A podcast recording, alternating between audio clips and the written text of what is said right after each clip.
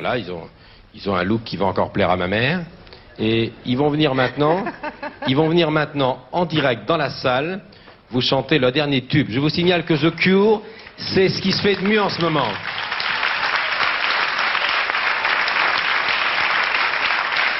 Pour la première fois, en direct, sur un plateau de télévision. The Cure.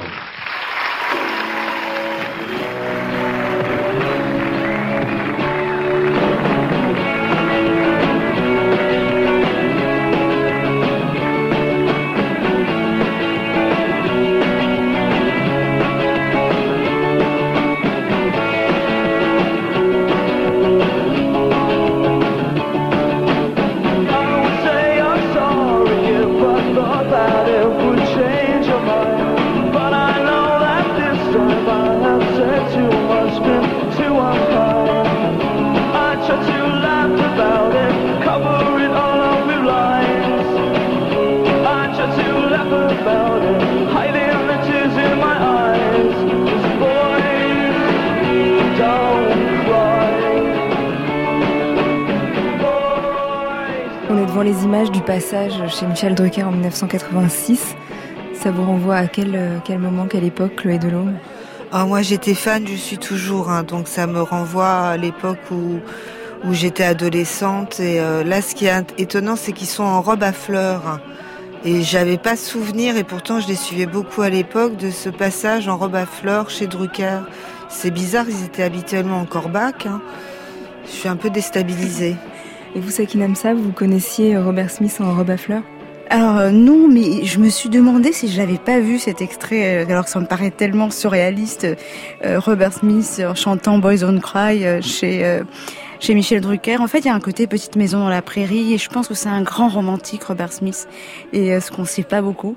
Et euh, enfin moi, ça me rappelle euh, ce que j'écoutais dans ma chambre d'ado et, et c'est génial parce que moi, je pense que c'est vraiment quelque chose qui est toujours d'actualité. Et il y a a priori, en plus, il faut encore des concerts. Donc, moi, je trouve que c'est ce qu'il y a de plus sexy à écouter en ce moment encore. Et c'était votre période un peu gothique, Chloé Delhomme? Oui, tout à fait. C'était ma période totalement gothique, mais elle a duré super longtemps. J'ai dû arrêter à la trentaine, moi. Donc, il restait des vestiges. Mais c'est marrant, j'ai pas de souvenir de ce passage en Liberty, là, parce qu'ils ont des petits tissus Liberty totalement de l'époque. Cette vidéo est adorable. Merci beaucoup, Aurélie. C'est qui n'aime ça, vous, c'était plutôt le punk adolescente? Je, je, je c'est marrant parce que euh, je suis très fière aujourd'hui d'aller avoir le même pantone de rouge à lèvres que Robert Smith. Et pour la mode, vous étiez plutôt euh, robe à fleurs ou gothique? Non, non, là, par contre, non, il fallait pas me la. Non, non, c'était pas possible. À l'époque, oui, j'étais plus, euh, plus, je dirais pas gothique, mais jean, euh, voilà, euh, qui pouvait, voilà, un bon vieux jean à garder très longtemps, et et puis des clous, des des chaînes, enfin, voilà, enfin, ce qu'on fait quand on est ado et on pense que c'est vraiment génial, quoi. Ou jusqu'à 30 ans. Oui, oui, mais il y avait moins de clous. C'était surtout les têtes de mort. Moi, j'avais des bagues et des colliers à non plus finir de têtes de mort. Mais bon, en vieillissant maintenant, on, on, se calme à peine puisque je suis en manteau dalmatien de Cruella. Donc, je suis. C'est important de se déguiser au quotidien, je trouve.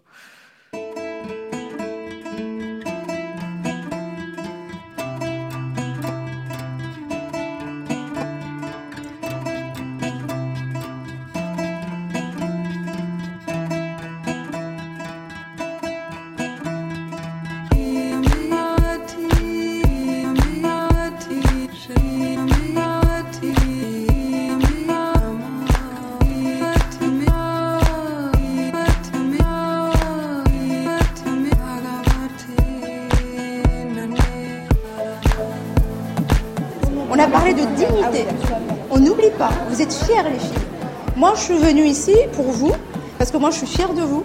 Et je veux pas qu'il y en ait une qui regarde les pieds, ou vous avez de quoi relever la tête et être fier. Nous, on est là pour ça. Donc, d'accord?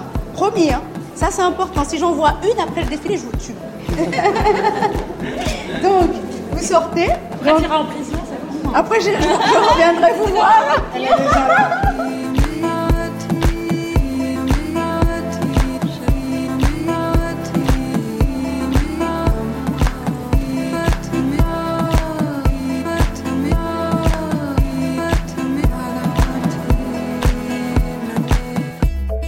Il est 23h et les mots réinventent des mondes. Un nouveau mot, c'est une nouvelle façon d'exister.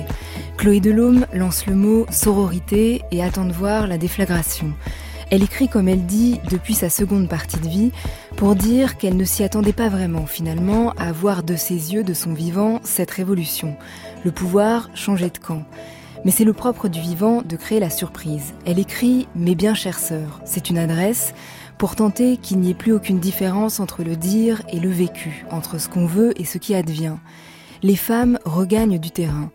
Chloé Delhomme a un programme vaste mais précis, modifier le langage pour modifier le réel.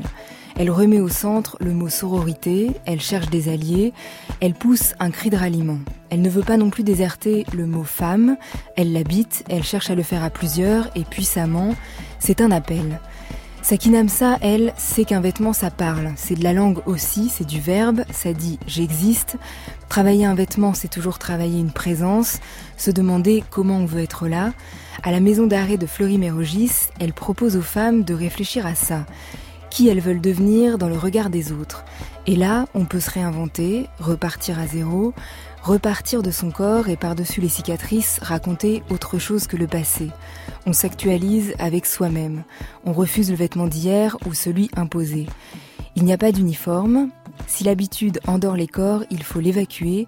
Ceci est une adresse, des nouveaux mots sont en route pour les nouveaux mondes.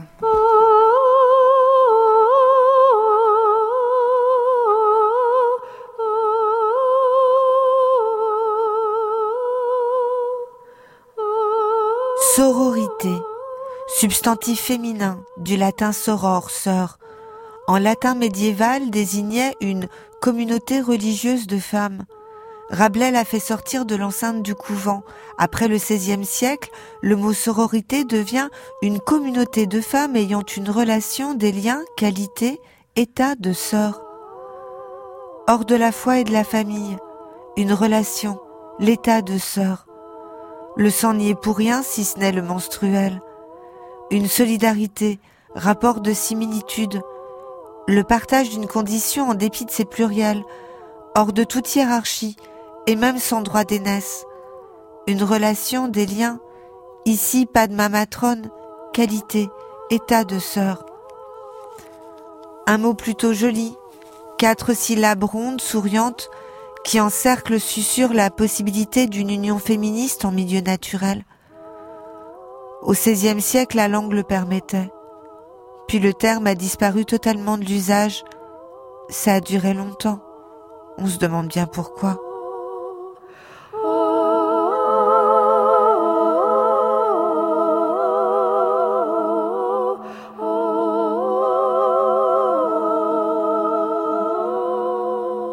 C'était un extrait de Mes bien chères sœurs paru aux éditions du Seuil. Dans la voix de Chloé Delhomme, il y aura Sakinamsa en studio, son documentaire Mode d'évasion tourné à la maison d'arrêt de Fleury-Mérogis, réalisé avec Laurent Chevalier, sera diffusé le 8 avril sur France 3. À la musique, Marjolaine Carlin se prépare à jouer deux morceaux en studio. Son nouvel album s'appelle Tatou Tuta. Elle sera en concert le 19 avril au Blanc-Ménil, le 29 mai à Angers, le 30 mai à la Chapelle Royale et le 31 mai, c'est le studio de l'Ermitage à Paris pour le lancement du disque. C'est une vie d'artiste sur France Culture, un samedi soir qui commence par des corps enfermés.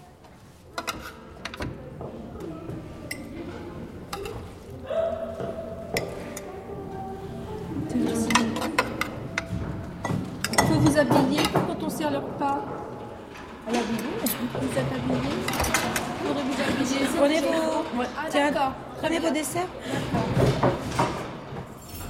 Archivina, Nuit magnétique, 1986. Bon appétit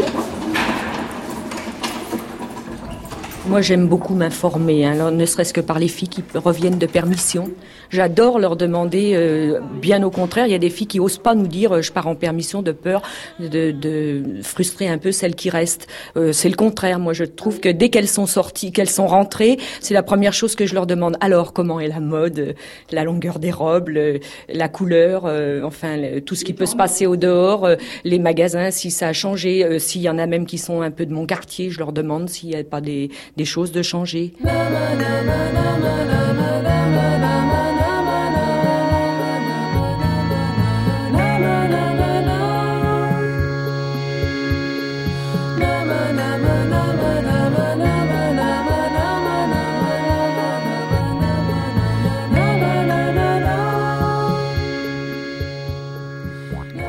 Sakinamsa, c'est une archive de 1986, mais déjà les nouvelles du dehors, ça passe par euh, la mode, par la façon dont on s'habille, la longueur de la jupe, de la robe. Qu'est-ce que vous apportez quand vous arrivez euh, dans la maison d'arrêt Sakinamsa on n'imagine pas, euh, ça me touche beaucoup d'entendre cette femme parler avec tellement de, de, de, de simplicité euh, euh, sur cette, euh, cette carte postale qu'elle a envie d'avoir du dehors avec comment est la mode, comment est le vêtement qui paraît tellement superficiel. Moi, je m'en suis rendu compte en y allant que c'est pas si superficiel que ça, que c'est vraiment un acte de, de, profondeur, c'est un acte de résistance pour les femmes. Et euh, je me suis aussi rendu compte que euh, euh c'était aussi un acte de euh, euh, de se réapproprier une forme d'indépendance et puis une forme ben, peut-être de possible par rapport à demain. Et elles vont pour la plupart sortir. Hein. Moi, je vais en maison d'arrêt et, et donc il est important en tous les cas. Moi, j'étais très portée par. Enfin, ça m'avait touchée en tous les cas quand je l'avais lu, hein, le film n'est pas du tout autour de ça, mais Surveiller et punir de Foucault m'avait beaucoup marqué et, euh, et j'ai pris vraiment profondément conscience de l'importance de nous qui sommes dehors, de s'occuper de cette insertion de ces femmes et ces hommes quand ils vont venir euh, avec nous. Parce que ils vont, enfin, en tout cas, beaucoup d'entre eux vont venir avec nous. Et je trouve que l'objet culturel, à travers la mode, ça peut être à travers un bouquin, ça peut être à travers euh, d'un groupe, de la musique. Eh ben, l'objet culturel a une importance fondamentale pour ces femmes et, et ces hommes. Et pourquoi c'est important, ça, de vous présenter en racontant qui vous êtes? Parce que dans le film Mode d'évasion, ça commence par ça, quand vous arrivez, vous dites, mais moi, justement, il n'y avait pas de livre chez moi. Quand j'avais 14 ans, euh, il n'y avait rien. J'aurais pu faire autre chose si j'avais pas rencontré un livre, une exposition, un, un film. Pourquoi c'est important de dire d'où vous venez? C'est important pour moi parce que je crois que on a tous euh, quelque chose de commun, on a une histoire en commun. Euh, on, vous et moi, je suis sûre qu'on a beaucoup d'histoires en commun. Et je trouve que en tant que femme, en arrivant là, c'était important euh, de leur dire que voilà, on était aussi sœurs quelque part et qu'on pouvait avoir des liens communs. Et moi, c'était une expérimentation, moi, mais qui est partie à partir de, de mon histoire personnelle, qui est qu'effectivement, moi aujourd'hui, je dis que euh, la culture a changé ma vie. Euh, la première fois que euh, j'ai découvert un bouquin, que j'ai commencé à comprendre un bouquin, il y a eu un départ. Et je pense que parler d'évasion, le film s'appelle Mode d'évasion, et je pense que la culture est le premier mode d'évasion. Et, et ça, c'était vraiment formidable. Et depuis le début de votre travail, Sakinamsa, vous vous intéressez beaucoup aux invisibles, en tout cas la visibilité de corps qu'on a peut-être euh, qu'on ne voit plus euh, en travaillant avec des femmes qui sont pas forcément celles qui défilent normalement, euh, en travaillant dans des maisons de retraite, là en travaillant en prison. Qu'est-ce qui vous intéresse dans l'histoire de ces corps invisibles? Parce que ces histoires ont quelque chose en commun avec nous. Et surtout j'avais ce sentiment d'une euh, profonde euh, euh, comment dirais-je on se trompe j'avais ce sentiment de me tromper énormément que euh, de m'afficher juste créatrice de mode euh, de présenter mes collections euh, au carrousel au, au, Bristol au crayon et ou au palais de Tokyo et puis de rentrer à ben, chez moi et de me dire voilà c'est bon c'est c'est cool et, et cette coolitude là est intéressante aussi, mais euh, elle ne suffit pas. Et je trouve qu'elle ne suffit plus. Moi, il y a euh, avant-hier, je rentrais chez moi, j'allais vers mon magasin. Euh, j'habite à Oberkampf, dans, dans, un quartier bobo, et mon magasin est dans le Marais, donc tout aussi bobo. Et j'ai pas fait 15 minutes de marche que j'ai rencontré cinq personnes qui étaient en train de dormir par terre. Et il y a une vraie, véritable interrogation profonde à soi-même. Il y a une espèce d'inconfort moral à vivre tout ça et moi, je pense que euh, la mode, c'est, fait la féminité, c'est quelque chose de euh, je trouve que le désir c'est quelque chose d'important. Moi, il y a une phrase qui me touche beaucoup, c'est les désirs mènent à l'illumination. Et je trouve que la beauté, c'est quelque chose qui transforme. Donc la mode fait partie de cet outil de beauté et ne doit pas euh, être réservé qu'à ceux qui sont dehors ou qui ont les moyens. Quand vous parlez d'invisible, j'aime beaucoup ce mot. Euh, je, je, trouve que la mode, la beauté, euh, bah, fait partie de l'insertion. Et moi, je parle souvent de cette notion d'insertion par le beau. Euh, et c'est très important euh, pour ceux qui, comme moi, sont un peu bobos, habitants à Oberkampf, euh, que ceux qui ne le sont pas, parce que ça crée une espèce de bien vivre ensemble au final. Et, euh, et cette alchimie-là m'intéresse. Moi, j'ai besoin d'être, même pour faire une collection, j'étais souvent, j'avais mon atelier à Barbès, j'avais besoin d'être bousculée par l'autre, par celui qui est différent, par celui qui hurle, par celui qui crie fort et euh, qui n'est pas forcément lisse. Et, euh, et je trouve que cette, euh, en allant en prison, euh, j'avais j'avais, ça, m'a, ça me touche beaucoup cette notion de rêve euh, que tu travailles, euh, parce que moi je crois au rêve. Et Parce que Chloé Delot me racontait juste avant l'émission que en prison, vous, vous allez rencontrer des hommes et vous travaillez sur le rêve. Oui, enfin, j'ai fait un one-shot par Pascal Cassagno qui s'occupe de la prison de Poissy et euh, pour les, les détenus, euh, les activités culturelles. Et euh, je suis allée collecter les rêves. Je collecte les rêves cette année, les rêves des habitants de Grenoble par euh, le biais du magasin des Horizons, le CNAC de là-bas. Et aussi, du coup, je suis allée à Poissy collecter les rêves des, des prisonniers de la prison de Poissy, enfin certains.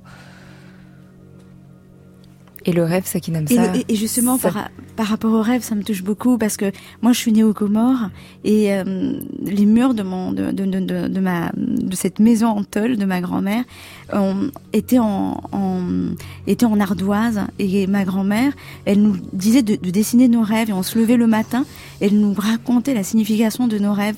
Et elle nous disait, j'étais très touchée par les aborigènes d'Australie sur cette notion de dream, enfin, cette espèce de rêve. On ne sait pas si ce que nous sommes en train de vivre là, vous et moi, c'est est-ce que c'est vraiment la réalité? Et, euh, et, ma grand-mère nous avait tellement transportés qu'au gamin, on se demandait si finalement ce qui était réel n'était pas finalement le rêve et ce que nous vivions endormis n'était pas euh, euh, n'était pas euh, la réalité. Mais en tous les cas, par rapport à la prison, j'ai demandé à ces femmes mais quels sont vos rêves? C'est une des premières accroches euh, et d'énergie forte que j'ai eue avec elles. Ça a été très dur parce que ça a été très violent entre elles et moi à ce moment-là euh, parce qu'elles m'en ont voulu de leur parler de rêve euh, parce que pour elles, elles se, elles se considéraient finies pour certaines. Et moi, je crois que même quand on est terminé, le rêve c'est essentiel. Et elles m'ont confié leurs rêves. Et leur rêve, c'était incroyable. C'était de faire d'être mannequin, de faire un défilé de mode. Et moi, ça correspondait à une époque où j'en avais marre de faire des défilés. Je trouvais que c'était parfois pathétique, une perte d'argent, une perte d'énergie. On se retrouvait tous à se faire des au premier rang. Enfin, ça me, j'en avais un peu ras-le-bol de tout ça. J'avais l'impression, c'était sympa, c'était vraiment charmant, mais euh, voilà, j'avais besoin en tout cas d'être bousculée autrement. Et ces femmes, j'y allais pour qu'elles me bousculent et pas pour qu'elles me ramènent un défilé de mode. Mais bon, je me suis retrouvée. À, alors, ça, me, ça déjà, ce qui me rendait heureuse et me bouleversait, c'était de leur faire plaisir et, euh, et au d'aller jusqu'au bout de leur rêve à elles. Ça a transformé ma vie parce que euh, j'ai découvert d'autres choses euh, qui m'ont forcément bousculée. On en parlera tout à l'heure, Chloé Delhomme, mais dans Mes bien chères sœurs, vous écrivez « J'écris de chez les connasses qui font du shopping, les adoratrices du vintage, les nostalgiques boudoirs cocottes, les esthètes de la penderie, les suicidaires de cartes bleues hors solde, celles qui parfois ne se lèvent que pour pouvoir s'habiller. » pour vous comme pour Sakinam ça, les ah ouais, vêtements, ça parle. C'est, ça raconte. C'est capital dans ma vie, les habits. Oui, c'est, c'est une façon de réenchanter le quotidien. Enfin, pour moi, c'est comme ça que je l'entends. C'est une maîtrise de, du personnage de fiction qu'on veut être et qu'on arrive à être. Et puis, c'est une façon de réinvestir et d'habiter le quotidien différemment. Je trouve ça super important. Et, euh, et j'ai un rapport aussi à l'esthétique en général qui est assez développé. Donc euh, j'ai besoin, moi, de m'entourer de belles choses et de et d'emporter si possible. Par exemple, ce matin, comment vous avez choisi ce, cette bah, veste dalmatienne? ce, ce, matin, je me suis dit que mon côté Cruella de ville devait prendre l'air. Donc j'ai pris ma peau de dalmatien. Et pour le reste, je suis sobrement tout en noir. Mais Marjolaine Carlin, qui va chanter tout à l'heure, a repéré quelques quelques colliers. Oui. Euh, ah, j'ai des bijoux qui ont été réalisés par Yann Larue. Donc j'ai un clito DS, donc c'est une sorte de petit clitoris pour montrer la force vitale de la, la déesse mère et de cet organe si important. Et j'ai un lexomile en argent aussi. Au cas où. Au cas où. Je me rappelle d'un short en jean, un mini short en jean qui voulait pas rentrer. Et parce que du coup donc les surveillants disaient à ma famille que c'était trop court, euh, voilà, et que c'était indécent. Euh, et du coup, euh, donc j'avais euh, un, un, jour j'avais coupé un jean à moi. Et du coup je me suis fait un, un, un short Et, euh, et, voilà. Et, euh, et la preuve que, que, tout ça est absurde parce que je me baladais avec le, le, le, short en jean euh, en promenade, même dans les couloirs. Des fois, je mettais un collant en dessous et euh, j'ai pas eu de réflexion euh, en me disant oui, vous avez pas le droit de porter ça. Mais c'est pas rentré dans le quota euh, du linge. Donc, donc voilà. Petite anecdote. Et c'est quoi le, le, quota du linge? Eh ben en fait, on a le droit juste à 7 pantalons et 14 t-shirts. Donc on a rien, on a le droit à rien d'autre. Et on voilà. peut pas dépasser. Ouais, on peut pas dépasser. Ça veut dire on est obligé de sortir du linge pour nous faire rentrer du linge. Si on sort pas de linge par loi, on n'a pas d'autre linge qui peut rentrer. Et comme il y a donc, certaines euh, choses qu'ils acceptent pas, donc des fois, il y en a qui ont pas te ramener 15 voilà. hauts, mais les 15 Donc il y en a qui n'ont pas de famille, ils sont obligés de mettre les, les, vêtements de la détention, donc les pantalons larges qu'ils leur donnent. Des fois, c'est même pas leur taille, c'est du XXL, ouais. c'est euh, du. L. Euh, donc c'est pour ça qu'ils les coupent et euh, ouais. qu'ils font leurs petites choses dessus. Quoi.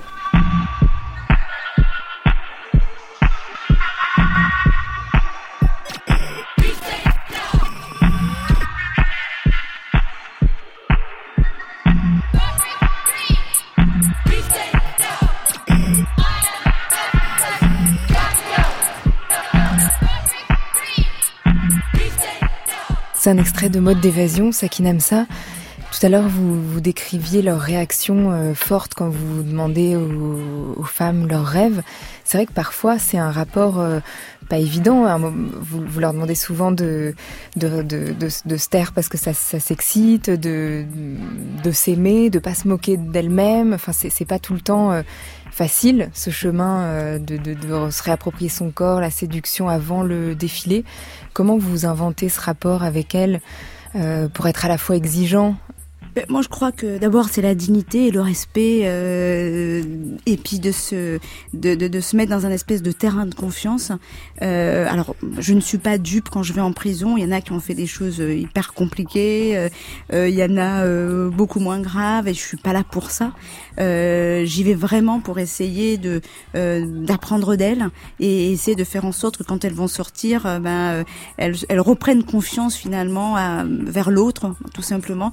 Et je suis juste styliste et j'ai un outil qui est complètement superficiel, qui est le vêtement, mais qui est carrément important parce qu'il participe à la séduction. Il peut participer aussi à prendre confiance en soi-même.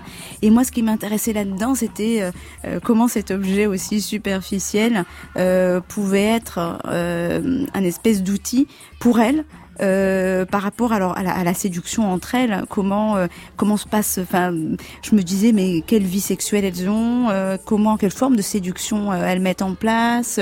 Il y en a qui sont là depuis longtemps, donc elles m'ont donné plein de, elles ont leurs trucs. Enfin, voilà, c'est super. Et, euh, et, il y a eu vraiment un espèce de d'un vrai terrain de confiance, mais aussi un, un, vrai terrain de découverte. Par exemple, moi j'ai appris des choses euh, grâce à elles, qui étaient par exemple que il y en avait qui, euh, mais qui faisait exprès de faire des conneries, de rentrer en prison parce que euh, elle se sentait plus adaptée à la vie du dehors. C'est-à-dire que nous, on peut penser que c'est un rêve euh, d'être dehors, euh, mais elle, non, ça peut être un cauchemar d'être dehors. Et, euh, et, moi, ça m'a vachement bousculé quand je suis rentrée chez moi.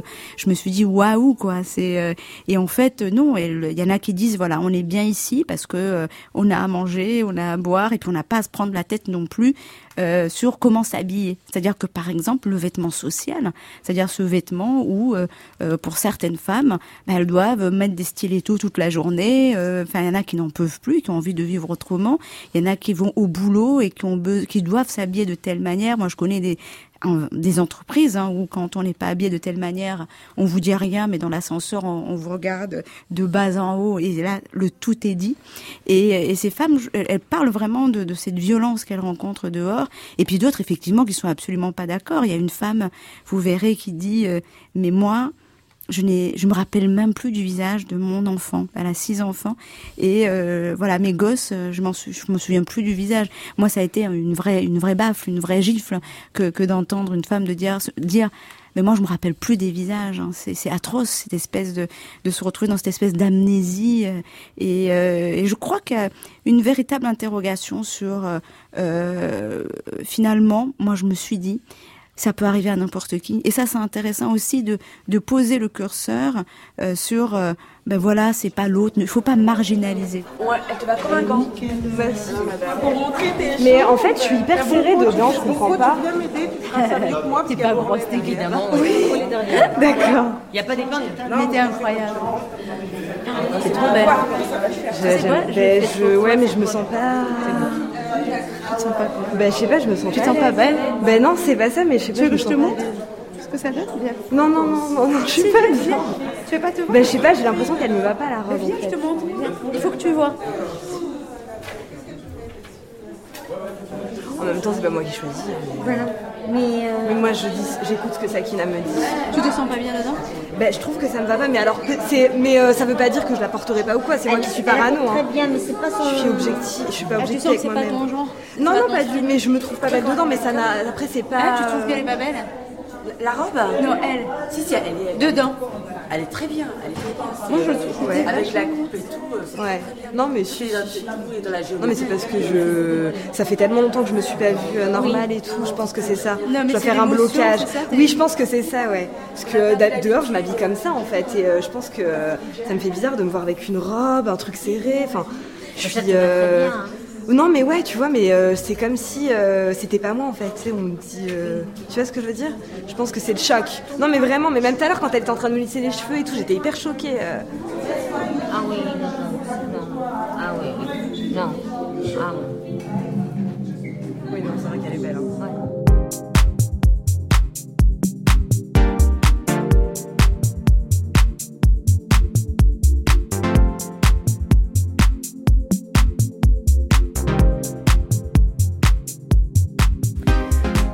C'est le moment des essayages, ça qui n'aime ça, et c'est aussi un moment où on, on s'est déshabitué de soi euh, dans le dehors, ce que vous disiez tout à l'heure, euh, certains ont oublié des visages, mais certains ont oublié, certaines ont oublié comment elles étaient elles-mêmes, Leur corps. leur corps. Absolument. Et alors c'est marrant parce que là, elle, est dans une robe, elle n'arrivait pas à rentrer. euh, enfin, En plus, elle est assez sublime. trop. Et la fille aussi. La fille, elle est Mm. extraordinaire, tout simplement. Et, et enfin, moi, j'ai appris par exemple cette notion de la robe capote, cette robe qui, où on peut plus bouger. Oui, c'est vrai que cette espèce de, de miroir. Et puis, il y en a certaines qui se sont pas vues depuis longtemps. Euh, Il y en a certaines qui n'avaient pas mis euh, euh, de chaussures à talons parce que vous savez, il y a ce- cette notion de cantine. Quand on arrive, voilà, on a la cantine, mais il y a des choses qu'on n'a plus et qu'on laisse en arrivant, etc.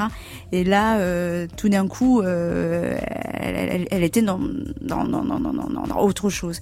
Et, et sur cette notion qu'elles ont, enfin ce regard qu'elles ont d'elles-mêmes. Euh, moi, je ne sais pas parce que je me suis vraiment posé de questions euh, en, en étant là, parce qu'à un moment donné, elles oublient la caméra et, euh, et je me suis demandé, mais à quel moment est-ce que je suis pas dans le faux personnellement?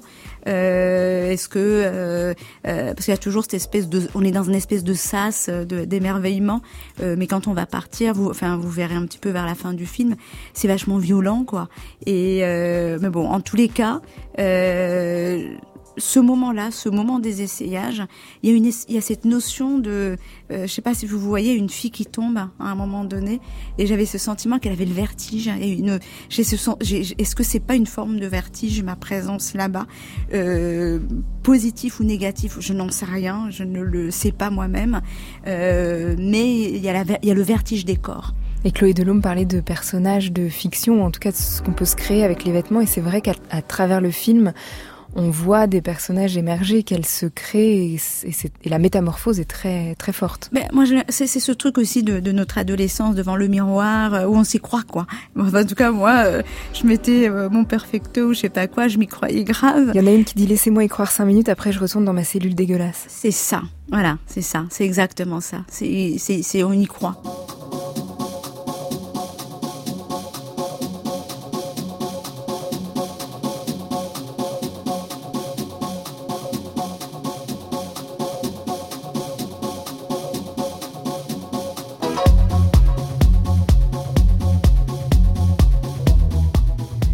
Marjolaine Carlin a une voix de ralliement. À l'intérieur, on lirait presque Mes bien chères sœurs, comme le titre du livre de Chloé Delhomme. Son album s'appelle Tatou Tuta. Il est sorti en numérique, en physique, vous l'aurez entre les mains le 26 avril. Elle chante toujours avec des influences malouya. Le premier morceau, c'est Tatou, Marjolaine. Euh, oui, parce qu'on est en train de parler du vêtement euh, soi-disant superficiel, celui qui est à l'extérieur. Et en fait, là, ça parle de, de comment on se comporte à l'intérieur Et c'est pour ça que ça s'appelle tatou, c'est un tatouage plutôt à l'intérieur. Et donc je suis Marjolaine Carlin et on est en studio avec Marco Lacaille à la basse, Salvador Douizi à la batterie et les invités bien sûr, Chloé Delhomme et Sakina Emsa. Vous écoutez Une vie d'artiste d'Aurélie Charon sur France Culture et on est ensemble jusqu'à minuit.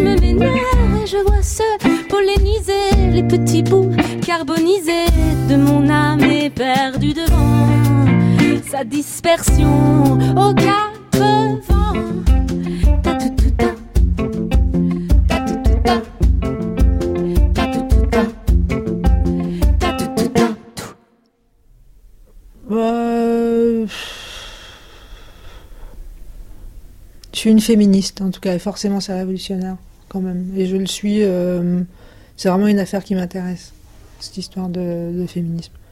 Donc, euh, et forcément c'est révolutionnaire, parce qu'on n'en est tellement pas encore sorti de cette affaire. Donc, euh, ouais. Puis je crois quand même. Là, je suis une féministe assez confiante aussi. Je trouve que les, les, les femmes ont. Là, en préparant le livre, euh, à chaque fois qu'on se penche sur cette histoire de féminisme et d'histoire des femmes, on est quand même surprise par euh, à quel point on a, putain, on a spécialement enduré, quoi. Je vois beaucoup de catégories de gens qui se plaignent, beaucoup du traitement historique qui leur est infligé à juste titre, euh, vraiment que d'horreur. Mais putain, les femmes, on a, on a, on a ça en commun quand même partout. On a bien, bien, bien, bien dégusté, quoi. Et je nous trouve quand même vachement en forme après tout ça, quoi. Donc je me dis quand même quel, quel sexe. Puissant et intéressant quoi. Parce que, effectivement c'est ce qu'on disait tout à l'heure le, naturel avec lequel Zbing on est on, s'est on, s'est libéré quand même de pas mal. Je trouve qu'on je trouve qu'on va plus on, nous reproche souvent euh, de d'être lente de rien comprendre de moi je trouve au contraire quoi. Putain pas mal quoi. Et euh, quelle endurance quoi. Quelle endurance quelle euh, finesse quelle intelligence quel humour quelle et quelle pimpance. Il y a un côté comme ça quelle pimpance parce qu'on se plaint peu par rapport à ce qu'on a enduré je trouve et justement, quand je compare aux hommes, comment ils ont tendance à se plaindre et de nous reparler pendant euh, ce qui s'est passé il y a 50 ans, il y a 100 ans, il y a 150 ans, euh, c'est vrai, c'est bien, hein. mais putain, nous, on la ramène pas beaucoup, je trouve que c'est une force.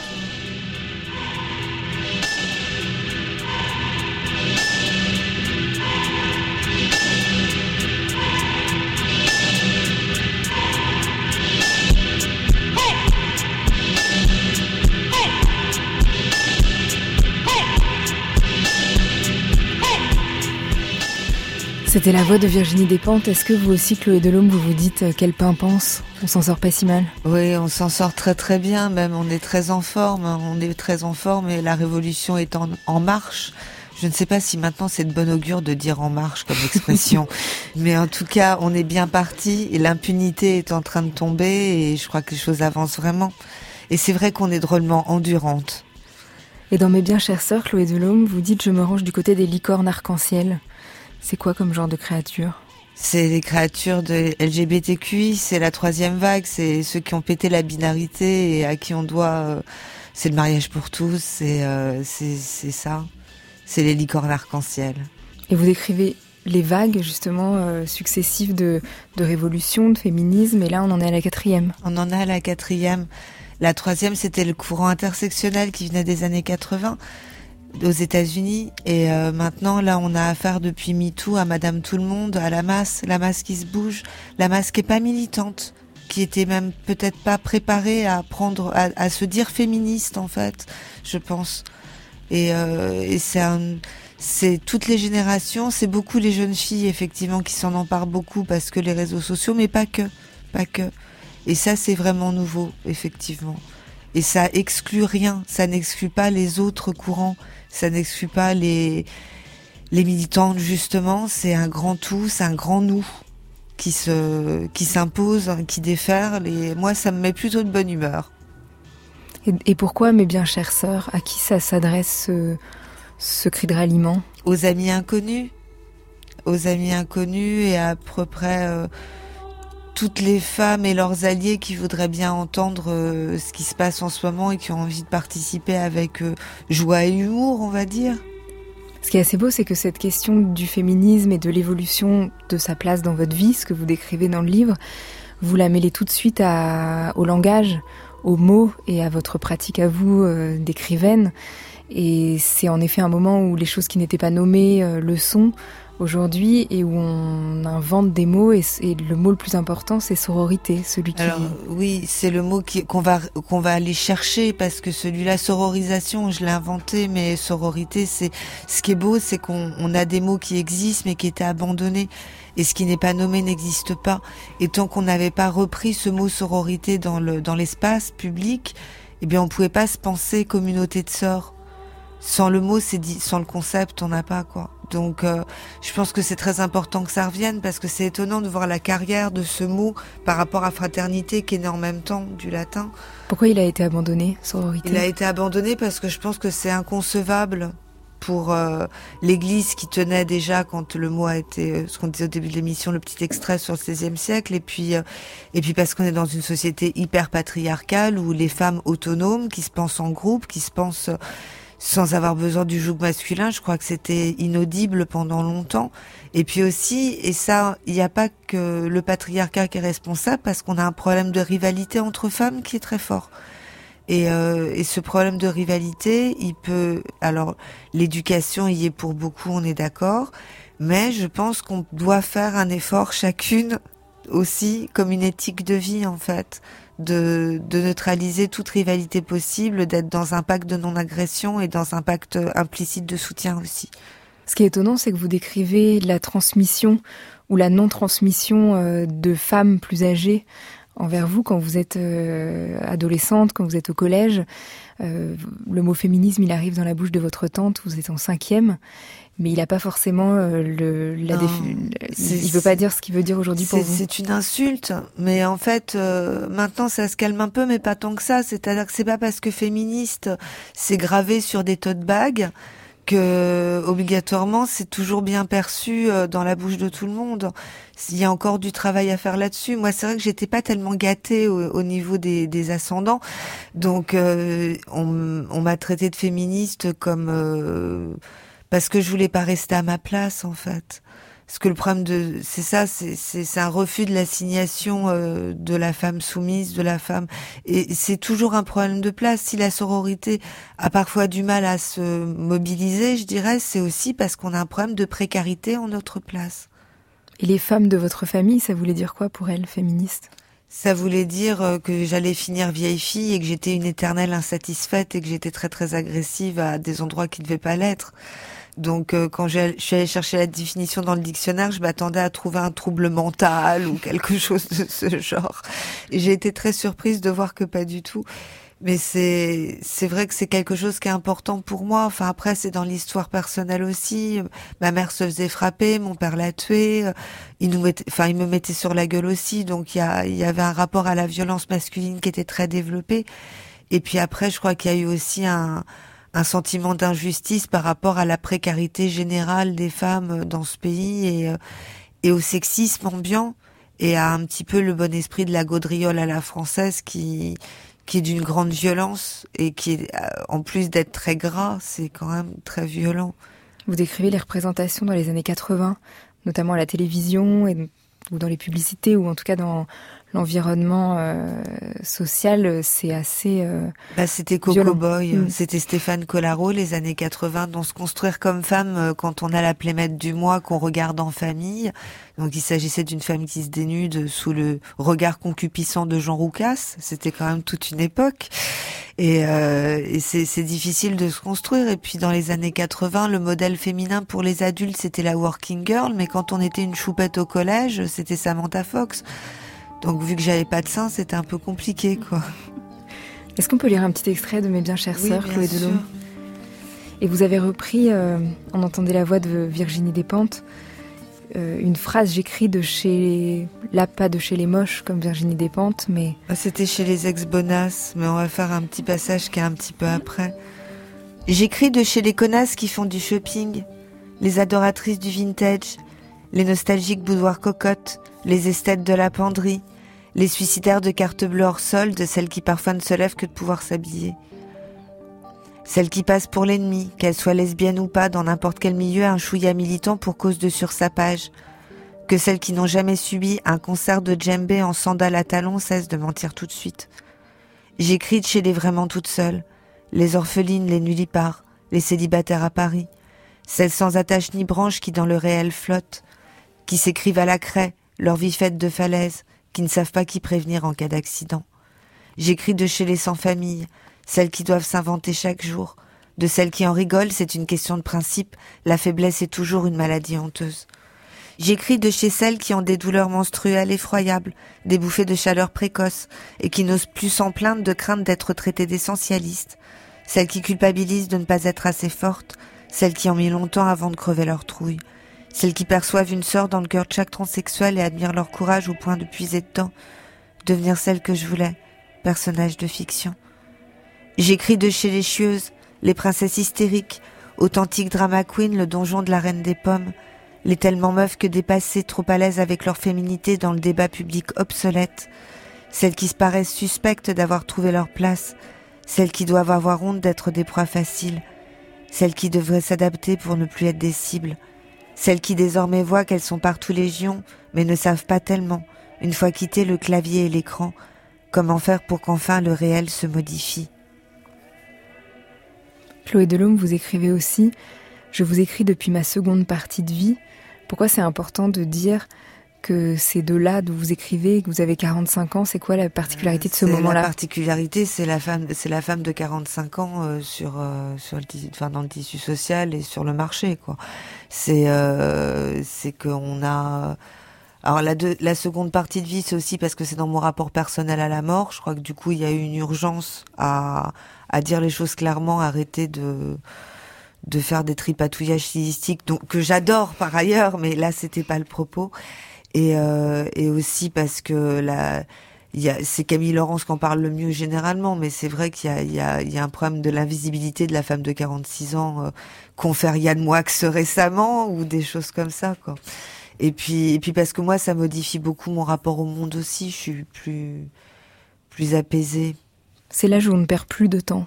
Vous écrivez. Non, on perd plus de temps parce que la mort se rapproche, parce que du coup, euh, il y a des urgences et puis. Euh, et puis je crois que du coup, il y a aussi une lassitude à jouer à un, jeu social ou des choses comme ça.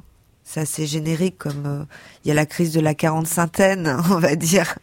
Et en même temps, on ne croit plus aux fables de l'antique super-héroïne. Non. Qu'est-ce que ça change? Ça change d'accepter qu'on n'est pas une guerrière. Et que c'est pas grave de pas être une guerrière. Et, et ça veut pas dire qu'on est faible et, et qu'on n'est pas au niveau. Mais c'est euh, c'est libérateur quelque part parce que le mythe de la Wonder Woman, on a beaucoup de mal à la tenir et euh, et après c'est c'est douloureux et c'est rabaissant de se dire qu'on n'arrive pas à la tenir. Donc je trouvais que c'était important de d'expliquer en tout cas que j'étais debout sans en être une. Et à part le mot sororité, vous imaginez un nouveau pronom? Vous faites une nouvelle conjugaison? Comment on Ah, modifie le, ça, la c'est langue? le pronom neutre, c'est l'utilisation du pronom neutre. Ça, c'est c'est pas une invention non plus. C'est yel, il plus elle qui donne le bah, le pronom neutre et euh, je trouve que ça serait une très belle solution. Disons que j'applique euh, souvent la règle de la règle de proximité, on peut pas, mais chez moi le féminin l'emporte sur le masculin quand on est dans des assemblées où il y a peu de garçons, ce qui m'arrive assez souvent car j'ai plutôt des lectrices. Et, euh, et sinon le pronom yel me semble assez beau et euh, peut-être une façon de, de dépasser aussi le patriarcat d'une certaine façon, aller vers ce troisième pronom. Et depuis l'écriture de Mes bien chères sœurs, vous avez trouvé des sœurs? Ah, J'en trouve plein. Tous les, je, je, je fais communauté sans cesse. Je fais sororal. C'est très agréable. C'est très agréable de sentir que je prêche pas dans le vide, que c'était déjà là, que j'ai rien, enfin, et, et, et que c'est prêt. Surtout que c'est prêt.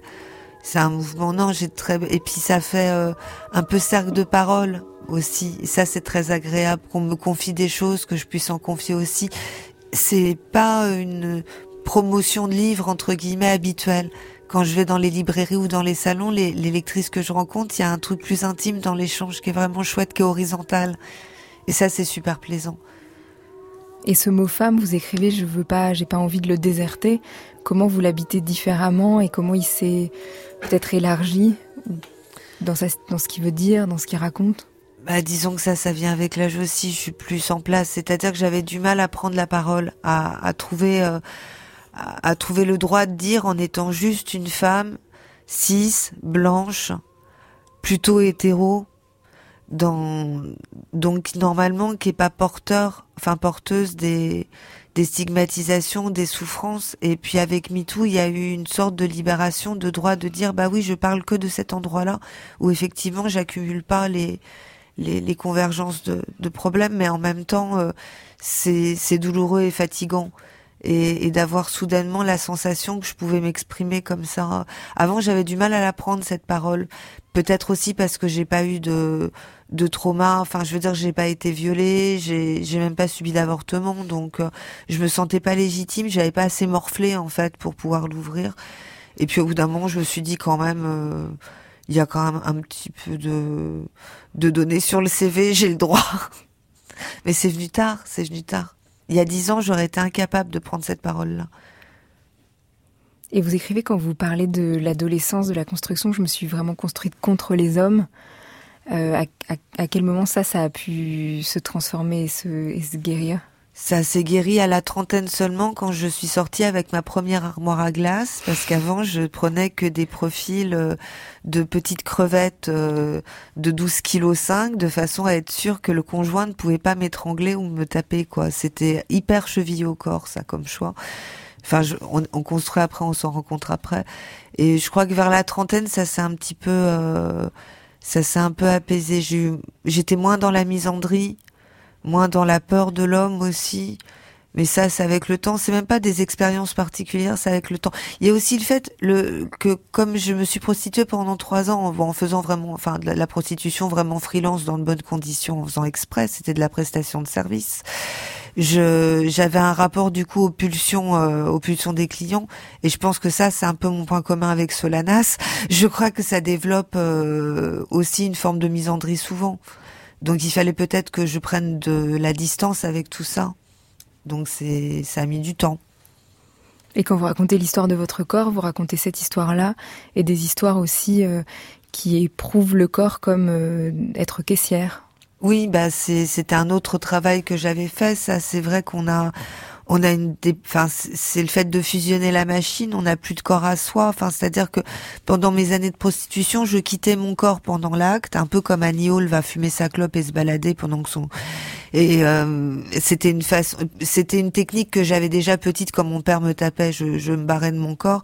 Et euh, la caisse à Carrefour, c'était super violent parce qu'en fait. Euh, on a le, le corps est, devient la machine, on est arc-bouté, on est tendu. Et puis surtout, c'est pour ça aussi que j'en étais venue à la prostitution, c'est que j'avais l'impression qu'on m'abîmait pas que le corps, mais qu'on me prenait du temps, qu'on me prenait l'âme, qu'on me grignotait l'esprit de l'intérieur, tout me fatiguait. Il y avait une notion d'aliénation très très vive dans cette expérience-là. Et puis aussi après, en tant que femme, euh, ce qui était étonnant dans cette caisse à Carrefour, c'est que le chef du personnel tenait à ce que nous portions des jupes, accessoirement, évidemment. Il y avait toujours le petit truc en plus. Et vous écrivez une phrase, au XXIe siècle, l'individu n'est plus du tout ce qu'il était.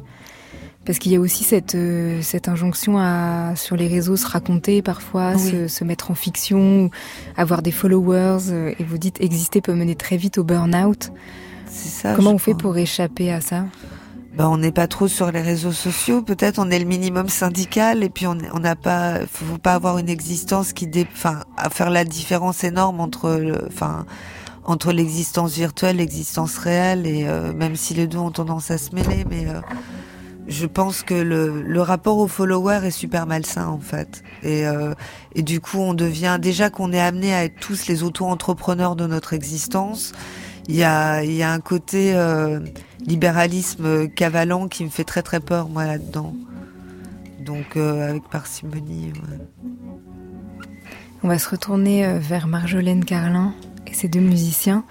Après s'être adressé à mes bien chères sœurs, Marjolaine s'adresse à Madame la chanson pour le deuxième morceau.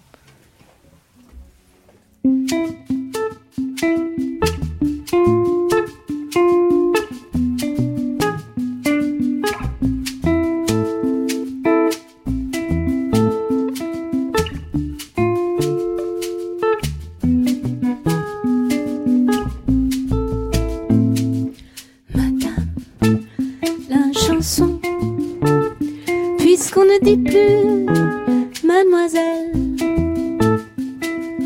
Je viens te demander pardon de t'avoir laissé sans nouvelles.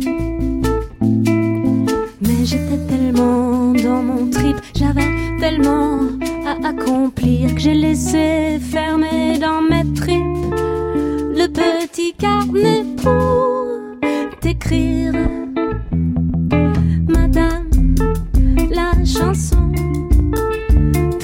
dis plus, mademoiselle. J'ai dit au revoir à ma zonzon, hasta luego, ciao, farewell. Et j'ai crevé mes impuissances comme on tailla de ses poignets, et j'ai ravalé des croyances que d'autres crachent pour se soigner.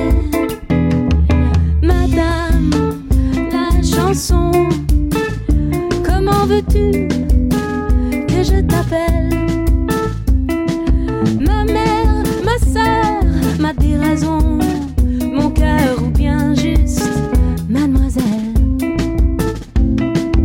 Et si j'ai pris quelques distances, ce n'est pas que je t'oubliais, j'ai fabriqué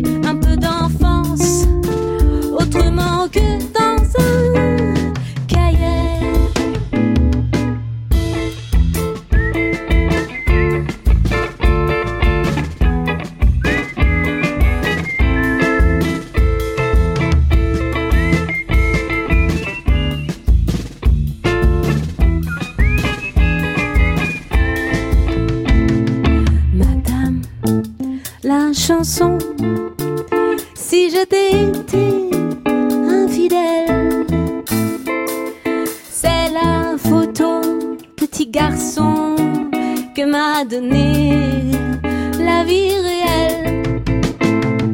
Tes rimes n'auraient pas suffi, cela dit, sans attaque aucune à satisfaire ce rêve enfoui que j'avais de compter plus qu'une. Madame, la chanson.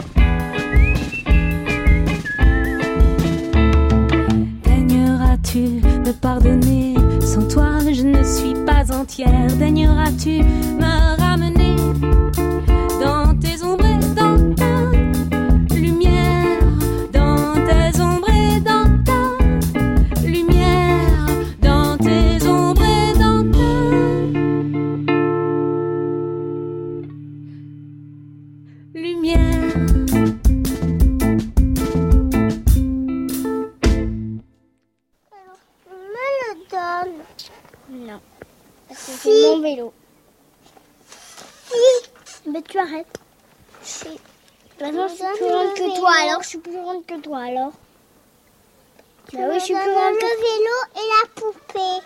Je suis plus forte que toi. Et je suis plus grande que toi. Ouais, moi, je suis plus grande que toi. Non. Si, je suis grande, je suis pas petite. T'es t'es grande, je sais que t'es grande, mais en tout cas, moi, je suis plus grande que toi. Je vais avoir 5 ans et toi, tu vas pas avoir 5 ans. Si je vais avoir 5 ans Non. Moi, je vais l'avoir euh, dans pas très longtemps et toi, dans très longtemps. Alors, tu peux arrêter. hein. Moi, il dans, pas longtemps. Eh, la menteuse.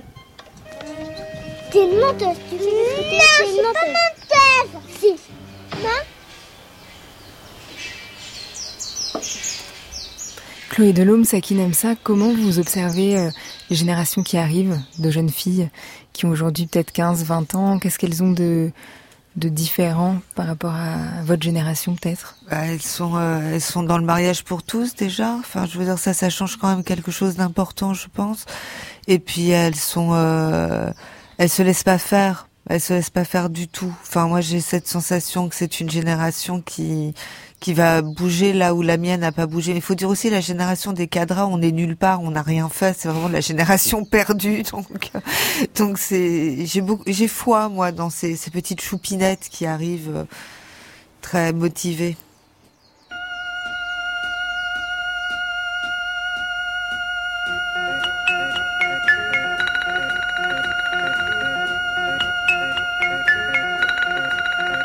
Cuando yo te, cuando yo te compra chocolate, compro chocolate y después de y después te salude cómo te va. Un pochoclo yo te di y nació nuestra amistad, la amistad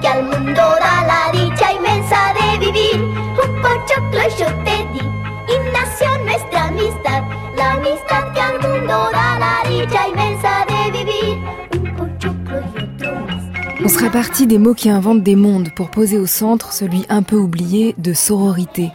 Sakine Amsa, son documentaire Mode d'évasion, réalisé avec Laurent Chevalier, sera diffusé le 8 avril sur France 3. Chloé Delhomme, son nouveau livre s'appelle Mes bien chères sœurs, c'est aux éditions du Seuil. Marjolaine Carlin, son nouvel album s'appelle Tatou Touta. Elle sera en concert le 19 avril au Blanc-Ménil, en mai à Angers à la Chapelle Royale et le 31 mai au studio de l'Ermitage à Paris. Avant la nuit, je dis merci à Inès Duperron pour la préparation de l'émission. Merci à Lionel Quentin pour la réalisation et à la technique ce soir. Merci à Philippe Mercher et Régis Nicolas. Vous écoutez France Culture, il est presque minuit, dans quelques instants ce sera demain, ce sera dimanche et ce sera l'heure des nuits.